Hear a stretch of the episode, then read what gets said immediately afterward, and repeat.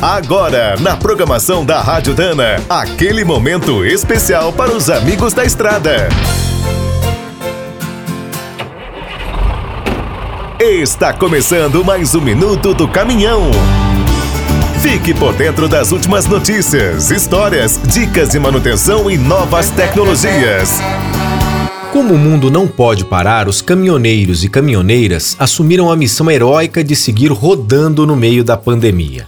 Mas por trás de cada profissional existe um pai, uma mãe, um filho ou uma filha, e uma família torcendo pelo seu retorno são e salvo. Apesar dos riscos de trabalhar nessas condições, com alguns cuidados básicos é possível se proteger e também deixar o vírus longe de casa. Primeiro, é muito importante manter tudo limpo com o álcool em gel, lavar bem as mãos e usar a máscara toda vez que sair da cabine.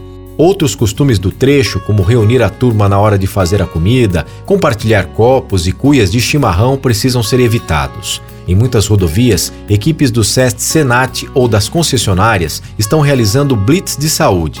Vale a pena parar e participar. Os profissionais do transporte também foram incluídos na campanha de vacinação contra a gripe comum. É só ir até um posto do SUS. Como está difícil encontrar restaurantes e oficinas abertas, instale no celular o aplicativo do governo InfraBR Caminhoneiro. Ajuda bastante. Alguns estados também estão criando serviços parecidos, como o site abastecimentoseguro.sp.gov.br, mantido pelo governo de São Paulo. Quer saber mais sobre o mundo dos pesados? Visite minutodocaminhão.com.br. Aqui todo dia tem novidade para você.